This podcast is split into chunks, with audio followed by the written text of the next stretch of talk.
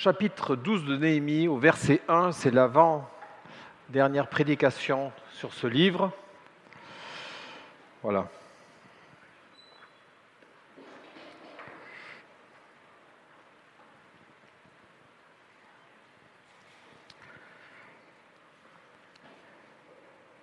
Néhémie 12.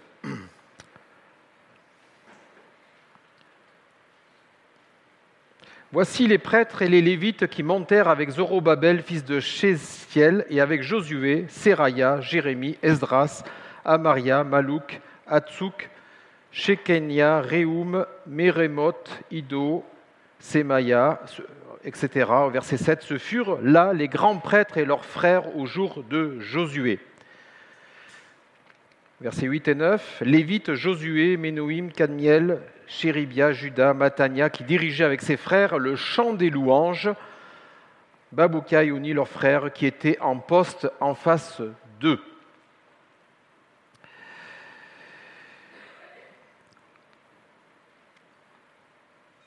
Ensuite, je vais, on va passer encore en toute une liste de prêtres et de lévites on va lire à partir du verset 22. Au jour d'Eliashib, de Joiada, de Joam et de Yaouda, les Lévites furent inscrits comme chefs de famille et les prêtres sous le règne de Darius le Perse. Les fils de Lévi, chefs de famille, furent inscrits dans un livre de chroniques jusqu'au jour d'Oyana, fils d'Eliashib. Les chefs des Lévites, Achabia, Chérébia et Josué, fils de Camiel, et leurs frères en face d'eux, pour, pour louer et célébrer, groupe par groupe, selon le commandement de David, l'homme de Dieu. Matania, Mekouya, Abdias, etc., portiers de garde au seuil des portes. Ceux-là vivaient au jour de Joachim, fils de Josué, fils de Yotzadak, au jour de Néhémie, le gouverneur, et d'Esdras, le prêtre scribe. Lors de la dédicace de la muraille de Jérusalem, on alla chercher les Lévites de tous les lieux qu'ils habitaient pour les faire venir à Jérusalem afin de célébrer la dédicace dans la joie par des louanges et par des chants au son des cymbales, des luttes et des lyres. Les chantres se rassemblèrent du district des alentours de Jérusalem, des villages de Nétopatite, de beth et du pays de Geba et d'Azmavet, car les chantres s'étaient bâtis des villages aux alentours de Jérusalem. Les prêtres et les lévites se purifièrent et ils purifièrent le peuple, les portes et la muraille. Je fis monter sur la muraille les chefs de Juda et je formai deux grands chœurs. Est-ce qu'on peut? Ah, il est parti, mon, mon technicien, mettre la carte de Jérusalem. Voilà, merci beaucoup. Voilà. Donc il y a deux groupes qui vont se constituer. Le premier se mit en marche du côté droit, à l'est de la muraille, vers la porte du fumier. Hein, donc, euh, qui va remonter vers l'est, le temple est en haut.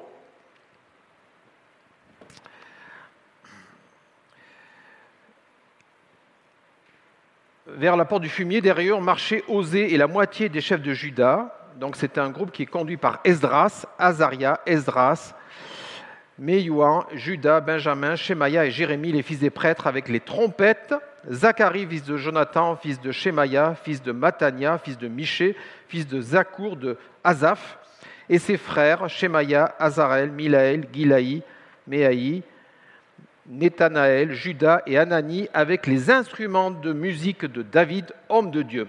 Esdras, leur scribe, était à leur tête.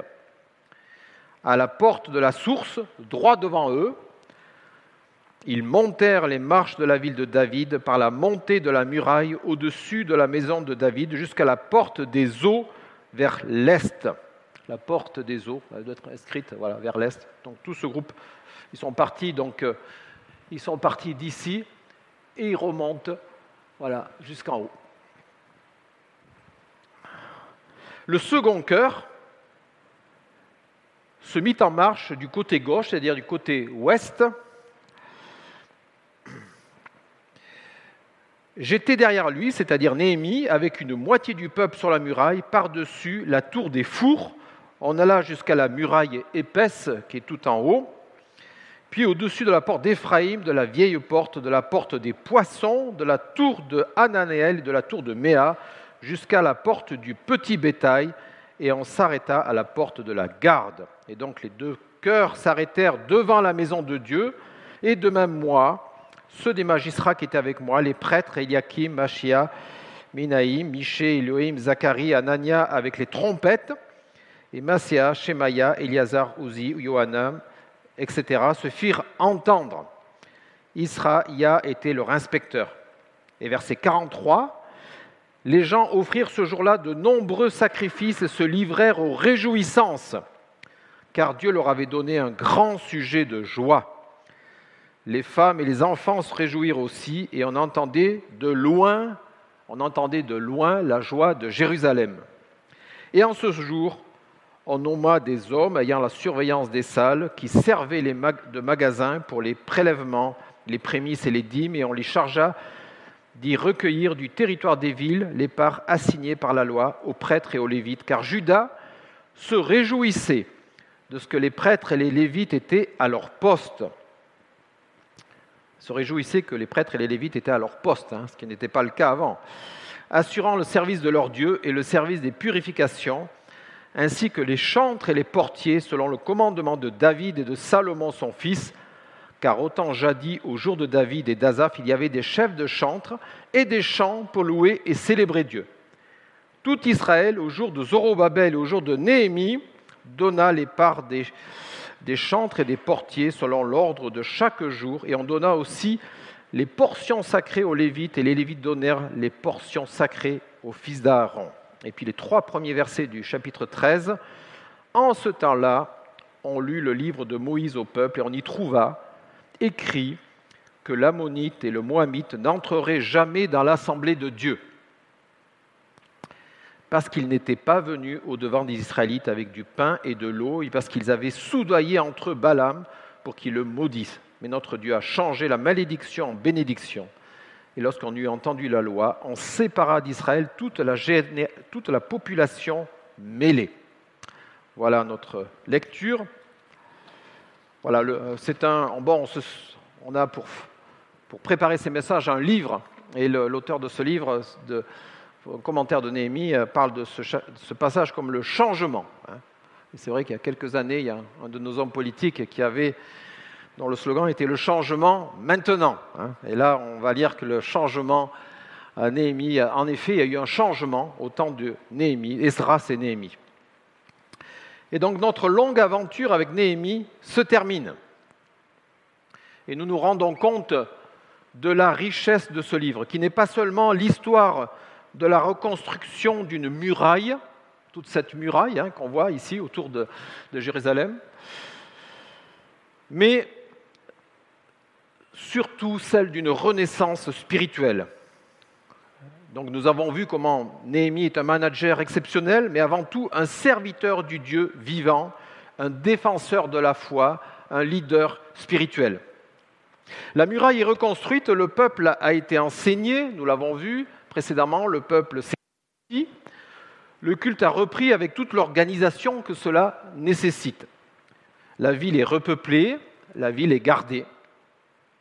Et ce chapitre nous relate l'inauguration de la muraille et c'est un beau temps de reconnaissance, et nous constatons le changement opéré dans le peuple. Cette cérémonie n'est pas seulement une cérémonie officielle, mais bien plus, c'est une louange à Dieu. Et nous constatons dans ce passage une analogie avec le fonctionnement de l'Église, le besoin d'une organisation, la foi qui s'exprime mais pour cela la nécessité d'ordre, de discipline. Le culte, la vie de foi ne peuvent se vivre qu'avec de l'ordre. Et l'apôtre Paul nous en parle longuement. Alors mes amis, quel contraste avec Néhémie, chapitre 1, verset 4. Néhémie qui disait, Lorsque j'entendis ces paroles, je m'assis et je me mis à pleurer. Hein, c'est ce qu'on lit au début du livre de Néhémie. Et maintenant, au chapitre, dans notre lecture 12, verset 43, on entendait de loin la joie de Jérusalem. Hein. Jérusalem est sur une montagne, donc de très loin, on entendait le son des chants et des instruments. Notre Dieu a opéré un grand miracle au sein du peuple. au temps de Néhémie à Jérusalem. Alors, mon première réflexion, notre première réflexion sera sur cette, organisation dont il est parlé.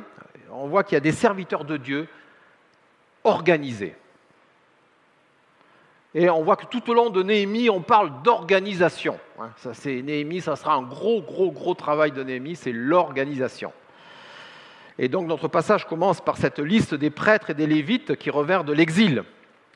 Donc les prêtres qui offrent des sacrifices, qui organisent le culte, le sacerdoce, les descendants d'Aaron, et puis les lévites qui sont les assistants des prêtres pour toute l'organisation et la logistique du culte, et aussi pour la musique et pour les chants.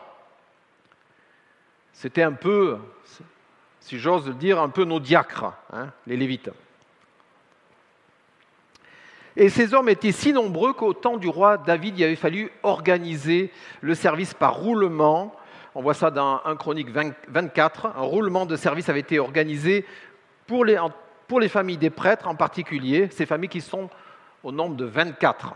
Et ici, pour nous, ça nous paraît un peu trop, tous ces noms de, ce nom, mais pour, pour, pour Néhémie, c'est très important parce que ces personnes représentent des familles des familles identifiées. Et ici, il y a 22 de ces 24 familles qui sont représentées. Et c'est ce qui ressort du recensement.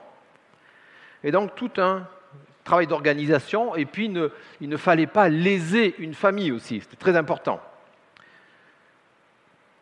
Donc, on voit aussi, verset 23-26, l'organisation du groupe pour les lévites, pour les chanteurs, pour les musiciens, pour les portiers, et puis, euh, à la fin du verset du chapitre 12, on voit aussi qu'il y a des gestionnaires qui sont nommés, hein, des gestionnaires de stock. Et donc, nous voyons tout au long de ce livre, et ici dans ce chapitre, tout ce travail d'organisation. J'aimerais un peu insister là-dessus, ce travail de recherche de personnes pour le service. Et ici, particulièrement pour le service du culte et pour la louange, hein, parce qu'il est bien parlé de louange dans ce chapitre.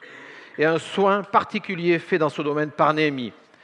Cette organisation est essentielle pour pérenniser le renouveau spirituel du peuple.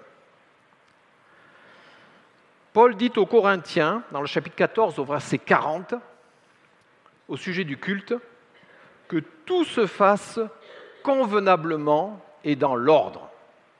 Que tout se fasse convenablement et dans l'ordre. Et puis nous avons le fameux passage d'acte 6 qui décrit la nécessité de nommer des diacres pour décharger les apôtres des tâches matérielles afin qu'ils aient le temps pour l'enseignement. Alors, est-ce que trop d'organisation nuit au travail du Saint-Esprit?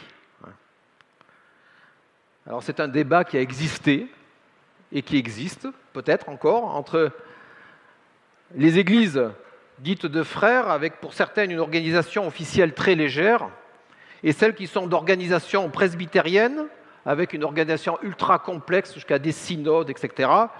Et puis toutes les nuances qu'il y a entre ce, ces types d'églises. C'est un débat que nous pouvons aussi avoir pour le culte, entre un culte qui laisse une large place à la parole de l'Assemblée et le culte plus liturgique, par exemple dans l'extrême, qui est le culte des églises réformées. Et cette réflexion sur l'organisation du culte, par exemple, n'est pas si anodine. Il suffit de parler avec les uns ou les autres, et selon nos origines ecclésiales, les avis divergent. Et c'est un débat passionnant hein, qu'on avait, qu'on a régulièrement dans le groupe de responsables aussi, ce type de, de réflexion. Et dans nos églises CEF, nous avons le privilège d'accueillir des frères et sœurs de diverses origines, et ce qui donne des présidences et des cultes et de cultes diversifiés, et nous trouvons que cela fait la richesse de nos églises. Et chez nous, cela se vit dans le respect, et cela se vit comme un enrichissement les uns des autres. Pour ce qui est, de l'exemple de la musique, je d'abord je cite des extrêmes, hein, certains d'entre nous viennent d'assemblées où il n'y avait pas d'instrument de musique pour accompagner le chant. Et pour ma part, quand j'étais enfant, il y avait un harmonium, et lui seul, dans l'église, et toujours la même personne qui jouait, toujours les mêmes chants, car elle n'était souvent pas en capacité d'en apprendre d'autres, ou qu'elle n'en voyait pas la nécessité. Et dimanche dernier, je regardais l'installation de nos musiciens avec la complexité de la sono, avec les sons issus de l'électronique, avec la rigueur dans l'interprétation des chants de la part des musiciens et des chanteurs. Trop d'organisation, diront certains, jamais assez, diront d'autres. La Bible nous enseigne, et notre passage du jour, qu'une organisation minimale doit être faite dans l'Église en support à l'annonce de l'Évangile, mais aussi pour que la louange soit rendue à Dieu comme nous l'avons fait tout à l'heure. Et c'est incontestable. Et c'est un ordre et c'est nécessaire. Alors nous listerons quelques trois, quatre raisons pour cela. Il existe différentes formes de ministères qui doivent vivre et travailler dans l'Église. On voit cela dans 1 Corinthiens 12, par exemple, je dirais juste le, verset 27. Vous êtes le corps du Christ, vous en faites partie, chacun pour sa part. Dieu a placé dans l'Église premièrement les apôtres, deuxièmement des prophètes, etc., etc. Il y a toute une liste de ministères qui est citée. Et donc il y a différentes formes de ministères et ces ministères doivent travailler ensemble dans l'Église et ces ministères doivent être pourvus avec des personnes identifiées. Ces personnes sont choisies selon des critères décrits en particulier, il y a dans Timothée, mais aussi dans Tite 1, par exemple, vous pouvez lire Tite 1, verset 5 à 10. Donc il y a les qualités de la personne, les qualités de moralité, puis il y a le don que le Seigneur a donné à ces personnes. Néhémie recherche des personnes qualifiées. On doit au verset 27, euh, on, est, on alla chercher les Lévites dans le lieu où ils habitaient. Hein. ils n'étaient pas tous là, on est allé les chercher. Hein. On est allé chercher, il y a ce, travail de recherche de personnes, des chantres et des, chantres et des musiciens. Donc recherche de personnes qualifiées pour faire fonctionner le temple, pour faire fonctionner la louange ici. Notre devoir est d'établir des frères et sœurs selon leurs dons dans un ministère identifié et l'Église devra veiller à leur ministère, les encourager à se former. Cette année, nous avons Paul et Sandra qui vont suivre la formation REF, hein, responsable en formation. Et il y a plusieurs personnes ici qui ont suivi des, formations, que ce soit en théologie, que ce soit pour l'école du dimanche, que ce soit pour la louange. Il y a beaucoup de personnes ici, dans notre Église, qui ont suivi des formations. Et notre Église encourage celles et ceux qui veulent se former pour le ministère. Ça, c'est un premier point. Deuxièmement, l'ordre dans l'assemblée, l'importance de l'ordre dans l'assemblée. 1 Corinthiens 14, verset 40, aspirer à parler en prophète sans empêcher qu'on parle en langue, mais que tout se fasse convenablement et dans l'ordre. Celui ou celle qui aspire à un don doit pouvoir l'exercer et on ne doit pas empêcher de s'exprimer quelqu'un mais cela doit se faire convenablement et dans l'ordre. Convenable, c'est-à-dire dans la forme, mais convenable aussi dans le fond. Et d'ailleurs, l'apôtre Paul, tout au long de ses lettres, va dénoncer les faux docteurs, les enseignants qui enseignent une fausse doctrine. Et nous devons veiller à ce que l'enseignement, ce qui est exprimé, soit conforme à la parole de Dieu. Et l'ordre, permet à ce que tous les aspects du culte soient présents euh, tous les aspects du culte soient célébrés dignement. Il y a par exemple passage de 1 Corinthiens 11 que nous lisons pour la Sainte Seine, hein, où Paul a dû remettre de l'ordre aussi dans ce domaine, et que ce culte soit vécu dans, le, dans la paix et dans le respect de l'autre. Troisième réflexion, acte 6 nous enseigne que lorsque l'Église grandit, l'organisation doit suivre et se structurer. C'est dur. Hein. Je peux avoir un verre d'eau. C'est dur là. Moi, je ne suis pas au burn-out, mais j'ai des problèmes de. On ne gère pas une communauté de 50 personnes et une communauté de 150 personnes ou plus de la même façon. Et si nous voulons, et si nous voulons comme nous demande Paul, que personne ne, doit, ne soit laissé de côté, alors nous devons nous structurer merci Martine, ça c'est de l'organisation. Et quatrième réflexion, la direction de l'Église doit être empreinte d'honnêteté et de clarté. Romains 13, verset 13, comportons-nous convenablement comme en plein jour. Comportons-nous convenablement comme en plein jour. Alors, c'est vrai que dans ce verset, hein, certains vont peut-être me titiller, me que ça concerne le comportement personnel hein, d'un responsable. Hein. Mais je crois qu'on peut aussi, enfin, moi je, euh, je l'applique aussi à, à l'Église, comportons-nous convenablement comme en plein jour. C'est-à-dire, nous avons remarqué que lorsque l'organisation officielle dans une église est déficiente, que ce soit volontairement ou involontairement, une organisation officieuse se met en place, souvent avec des personnes autoritaires, hein, ou celles qui ont le plus de, de, leadership, et qui dirigent de facto et empêchent la mise en place de plus de structures ou qui empêchent des ministères de fonctionner. Alors ça peut être l'amour du pouvoir ou tout simplement l'incapacité de savoir déléguer ou laisser la place à d'autres personnes. Et la conséquence pour ces communautés, et nous l'avons malheureusement constaté plusieurs fois, c'est que ces communautés végètent, ne grandissent pas, ne peuvent grandir et finissent par s'éteindre avec leur leader solitaire. Nous croyons qu'il faut, à la lecture de, de, ce livre de Néhémie, affirmer cette nécessité de structure. Et d'ailleurs, vous allez recevoir cette semaine un mail avec une vidéo qui va présenter euh, nos propositions d'organisation pour l'année prochaine. Hein, et tout cela sera, euh, nous en parlerons lors de notre assemblée d'église le 26. Et c'est aussi le sens du ministère de Suzanne, assistance diaconale, qui commence en septembre. Nous devons être au service les uns pour les autres afin que personne ne soit délaissé, que l'évangile soit proclamé, que la louange à Dieu soit exprimée et que l'Église grandisse. Deuxième réflexion, c'est la louange, car c'est le thème de, ce chapitre, ne l'oublions pas, c'est l'inauguration, la dédicace de la muraille de Jérusalem. La dédicace, le mot est approprié ici, car quand on parle de dédicace, on parle de consécration au culte en le plaçant sous l'autorité d'une divinité. C'est dire que la muraille est consacrée à Dieu, cette muraille qui protège Jérusalem et par conséquent qui protège le temple, lieu de culte à l'Éternel.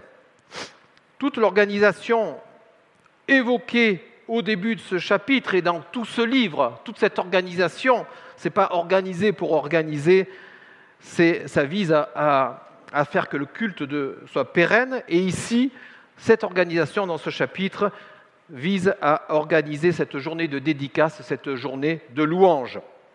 Et c'est une grosse organisation, hein, bien plus importante que celle de dimanche dernier. Hein.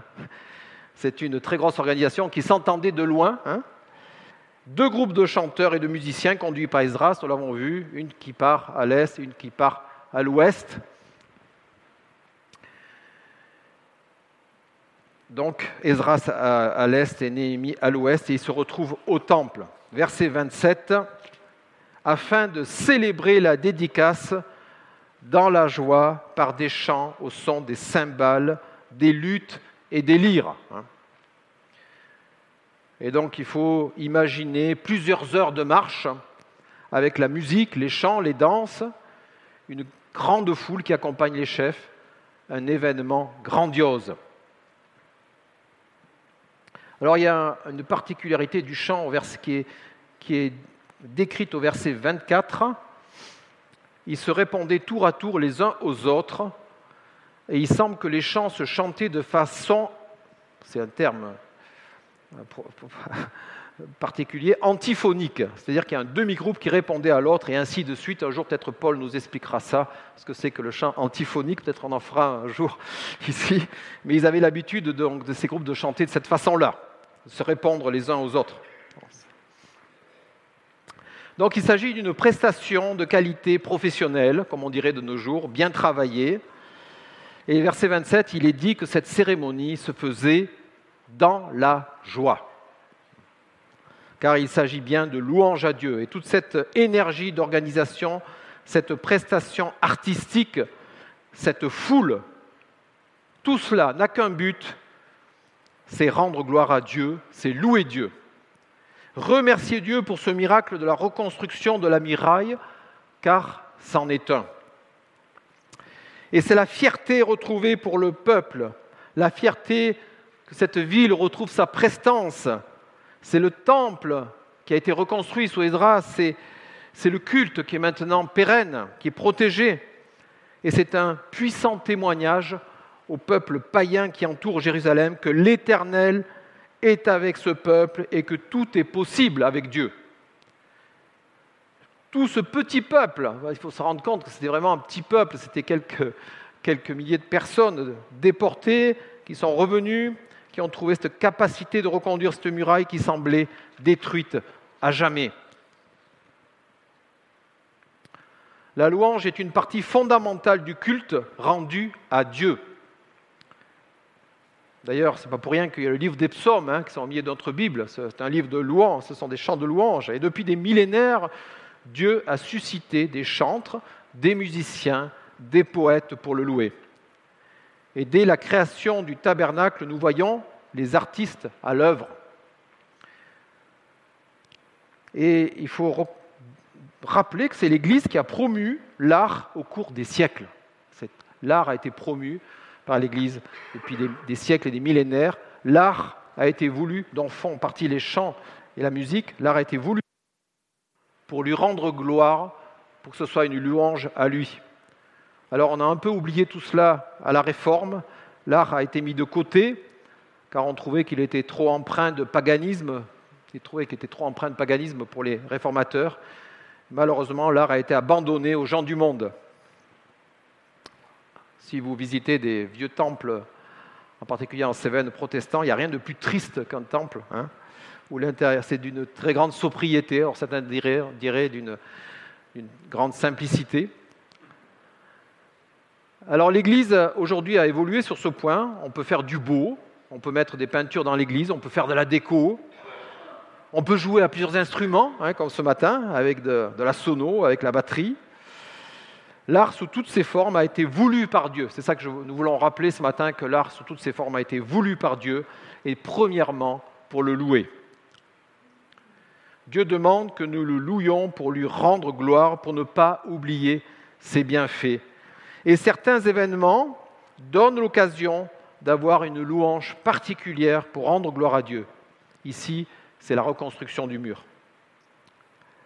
Nous avons vécu des inaugurations de nouvelles églises.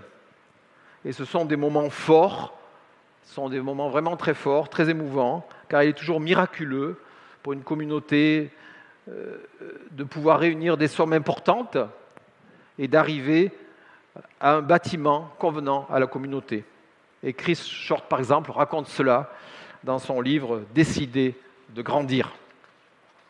Et nous prions qu'un jour notre Église puisse dédicacer de nouveaux locaux et nous nous souviendrons alors de tout le chemin parcouru, comme euh, le peuple au temps de Néhémie. Nous nous souviendrons de toutes ces finances qui sont arrivées des travaux, et nous chanterons avec nos musiciens une louange à notre Dieu. Et nous le disons ici avec foi, le Dieu de Néhémie est aussi le nôtre.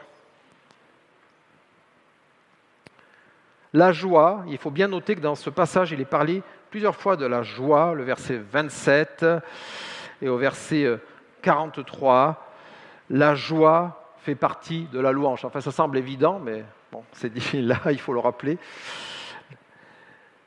La joie accompagne naturellement la louange, car la louange vient de la reconnaissance de notre cœur. Reconnaissance qui réalise tout l'aspect positif de l'œuvre de Dieu, de de Dieu dans notre vie, dans l'Église et partout ailleurs. Cette louange fait du bien à notre Dieu, mais elle nous fait du bien à nous aussi. Car les bienfaits de Dieu nous montrent que notre Dieu agit encore, qu'il fait avancer les choses et qu'il peut changer, transformer, que notre Dieu peut faire des miracles. Dans nos difficultés, la louange est un oasis, comme ce matin, hein, où l'on se pose, où on contemple l'œuvre de notre Dieu, comme elle a été décrite si magnifiquement dans ce psaume qu'on a lu ce matin, 139, on contemple l'œuvre de Dieu et on est réconforté et on peut continuer notre route parfois dans le désert. Un chrétien qui sait se réjouir, ce n'est pas un chrétien qui n'a pas connu l'épreuve. Et souvent, c'est le contraire. Mais c'est un chrétien qui sait connaître, reconnaître les bénédictions de Dieu dans sa vie. Nous sommes heureux d'avoir pu vivre cette journée de reconnaissance et de louange dimanche dernier. Notre Dieu aime que nous sachions le louer, que nous sachions être reconnaissants, que nous sachions nous réjouir ensemble pour sa gloire seule. Et nous rappelons ce verset d'Hébreu 13, verset 15. Par lui, offrons donc sans cesse à Dieu un sacrifice de louange, c'est-à-dire le fruit des lèvres qui reconnaissent publiquement son nom. Offrons donc sans cesse à Dieu un sacrifice de louange. Et nous aimerions terminer par les trois derniers, ces trois versets du début du chapitre 13. J'ai intitulé Des serviteurs saints. Et on pourrait le, relier aussi au, chapitre, au verset 30 du chapitre 12, la purification des Lévites. Et donc, dans le début de ce chapitre 13, il y a une interdiction pour des raisons historiques que l'Édomite et, et le Moabite se mêlent à l'assemblée de l'Éternel, c'est-à-dire qu'ils n'avaient pas accès au culte, pas de mariage avec des personnes de ce peuple il est dit à la fin du verset 3, on sépara d'Israël toute la population mêlée. Alors c'est un tout petit bout de phrase qui peut passer inaperçu, mais ce qui exprime une action courageuse et douloureuse. Se séparer, c'est d'ailleurs l'étymologie du mot saint, séparer, c'est-à-dire se séparer que les couples mixtes, c'est ce que ça veut dire là ici, la population mêlée, vous ne faites, vous ne faites plus partie de notre famille, vous n'avez plus accès au temple. C'était ça, hein, c'était, dur. Et c'est plus qu'une action administrative, juridique, parce qu'il y a de l'affection dans les relations humaines. Et des familles, par ce petit bout de, verset, ont dû vivre euh, des déchirements, des drames sentimentaux, des drames économiques. Tout cela afin de respecter la parole de Dieu, afin de se purifier comme l'avaient fait euh, les prêtres. Pour nombre de personnes qui se convertissent dans le monde et dans les pays musulmans en particulier, se convertir, c'est se séparer de sa famille, c'est rompre avec elle. Un musulman qui n'acceptera pas un chrétien au milieu des siens pour des raisons religieuses, mais aussi sociales. Dans Jean 15, verset 19, Jésus dit, si vous faisiez partie du monde, il vous aimerait parce que vous lui appartenez. Mais vous n'appartenez pas au monde parce que je vous ai choisi du milieu du monde. Et puis dans 2 Corinthiens 6, verset 17, aussi, sortez du milieu d'eux et séparez-vous, dit le Seigneur, ne touchez pas ce qui est impur, et moi, je vous accueillerai. Faire partie de la famille de Dieu, être chrétien, être chrétienne, demande de nous séparer du monde dans ses pratiques, dans certaines fréquentations, certains lieux, dans le cadre du mariage, et on a parlé de ça longuement au dernier GBM, entre autres à partir de 1 Corinthiens 7. Nous sommes dans le monde, mais pas du monde, et ce choix a un prix, la séparation de certaines pratiques de vie afin d'obéir à Dieu. Et ce choix peut être très coûteux. Ce choix peut engendrer des luttes en nous, sur le papier, c'est facile, mais dans la réalité, ce choix de la séparation peut avoir des conséquences douloureuses. Luc 14, verset 26, il est dit, si quelqu'un vient à moi et ne déteste pas son père, sa mère, ses enfants, ses frères, sa sœur et même sa propre vie, il ne peut être mon disciple. Et quiconque ne porte pas sa croix pour me suivre ne peut être mon disciple. On a chanté tout à l'heure aussi être saint, mis à part pour toi. C'est ça que ça veut dire. Hein. C'est-à-dire que suivre le Christ a un prix qui peut être élevé jusqu'à renoncer, ça peut aller jusqu'à renoncer à ses plus proches, ce que nous aimons, jusqu'à renoncer et même jusqu'à renoncer à sa propre vie. Alors renoncer à tout cela, ce n'est pas pour vivre son en se privant pour éprouver sa résistance physique et nerveuse. Non, c'est pas ça renoncer, c'est renoncer au mal, c'est renoncer au péché, renoncer à notre vaine façon de vivre afin de se rapprocher toujours plus de Dieu et ainsi connaître sa paix, sa joie, ses bénédictions, comme le peuple ici en a fait l'expérience. Et c'est toute l'histoire de Néhémie, faire des choix, aller de l'avant, malgré les épreuves, et vivre les bénédictions de Dieu dans notre vie. J'aimerais conclure avec le, un verset dans le, du psaume 30 au verset 12. Il est dit, Tu as changé mes lamentations en danse, tu as délié mon sac et tu m'as ceint de joie afin que ma gloire te chante. Voilà qui résume bien tout ce passage et en particulier et tout le livre de Néhémie. Dieu, par l'intermédiaire de son serviteur Néhémie, a changé les pleurs en danse. Dieu veut faire de grandes choses dans notre vie si nous le suivons, si nous lui obéissons. Mais par-dessus tout, notre Dieu veut changer nos cœurs. Il veut changer notre regard afin que nous discernions ses œuvres et que nous discernions en particulier son œuvre de salut et que de notre cœur sorte la louange qui est due. Alors, chers frères et sœurs, louons notre Dieu. Amen.